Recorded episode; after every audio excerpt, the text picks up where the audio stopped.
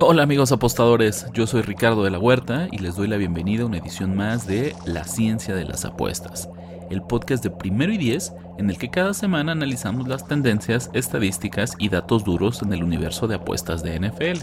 La semana 6 de la temporada estuvo llena de sorpresas y con las derrotas de 49ers e Eagles ya se nos acabaron los invictos para este 2023. Los resultados inesperados son una excelente oportunidad para analizar y separar los mitos de las realidades. Recuerda que cuando los números están ahí y tus ojos no los ven, amigo, date cuenta. Las matemáticas son el lenguaje de la naturaleza y también de las apuestas en la NFL. Recolectamos e interpretamos tendencias para llegar a la verdad. Esto es la ciencia de las apuestas. Tus ojos mienten, los datos no. Con Ricardo de la Huerta.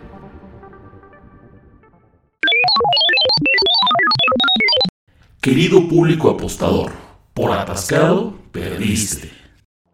En el papel, esta debió ser una gran jornada para el público apostador, pero en la realidad, la semana 6 fue la mejor semana para los casinos en lo que va de la temporada. Fue una verdadera masacre para los apostadores casuales.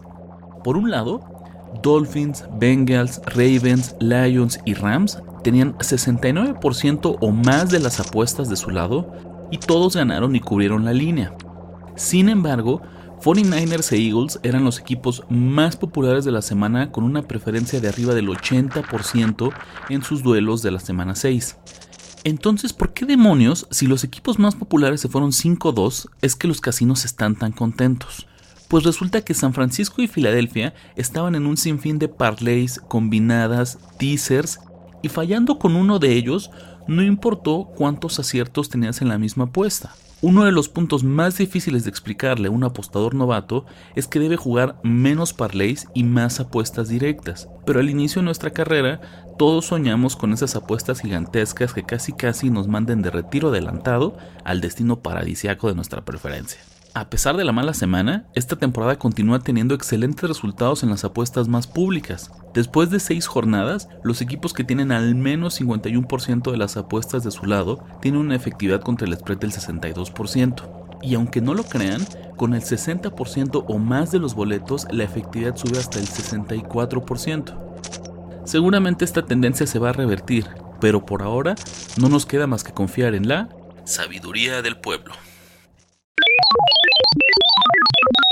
El equipo más suertudo de la semana fue los Minnesota Vikings. Antes de la semana 6, este equipo había tenido una de las peores suertes en el inicio de la temporada. Sus cuatro derrotas han sido por una posesión o menos y objetivamente merecían ganar al menos un par de esos encuentros. Bueno, pues el karma o la fortuna finalmente le sonrieron un poquito al equipo de Kirk Cousins. Su victoria por 19 a 13 frente a los Chicago Bears fue en realidad un partido muy cerrado hasta que a la mitad del tercer cuarto el coreback novato Tyson Bagent perdió el balón y Jordan Hicks lo regresó 42 yardas para una anotación. De ahí en adelante, todo se salió de control para Chicago. A pesar de que pudieron mover su ofensiva de manera eficiente, pues 5 de sus 6 series en la segunda mitad alcanzaron territorio de Minnesota, solo lograron sacar 7 puntos de ellas.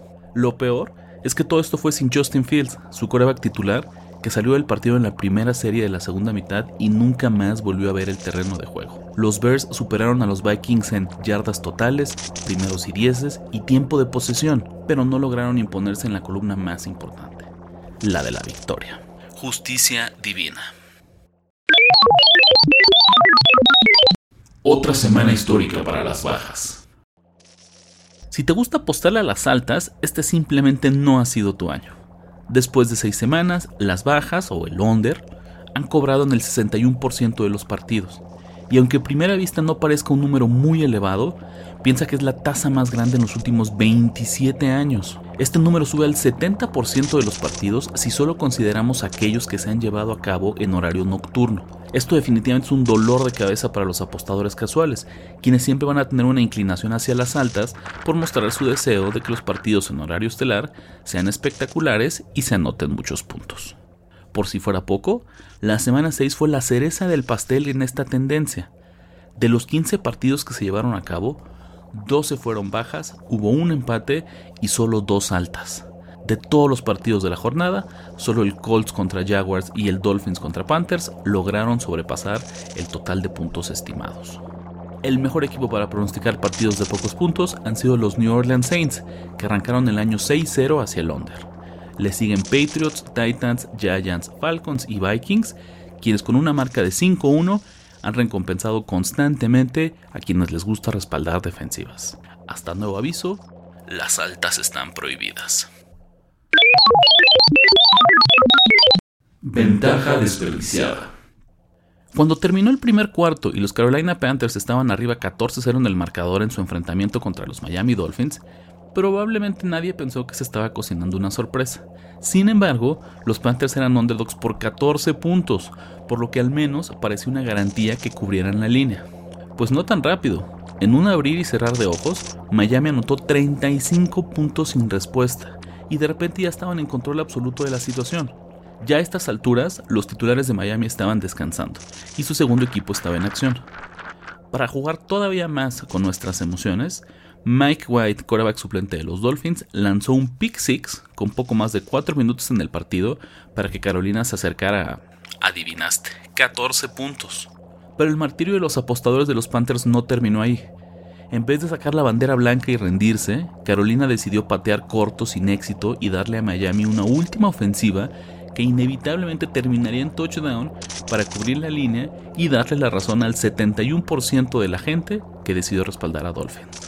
Con este resultado, los Carolina Panthers se convirtieron en el primer equipo en 25 años en ser underdogs por dos anotaciones, arrancar el partido 14-0 y aún así no cubrir la línea. Hay malas apuestas y luego esta. Cuando pensabas que habías tocado fondo. En el mundo de las apuestas funciona bien la analogía de las bienes raíces. Quieres comprar los equipos baratos y venderlos caros. Esto significa que siempre buscas explotar la sobrereacción del mercado que buscará llevarle la contra a los equipos que vienen de una mala semana y apoyar ciegamente a quienes se mostraron superiores la jornada anterior. La lógica es que los casinos siempre inflarán las líneas y esa discrepancia nos creará valor. Dicho esto, tampoco es un método infalible y para muestra solo basta un botón.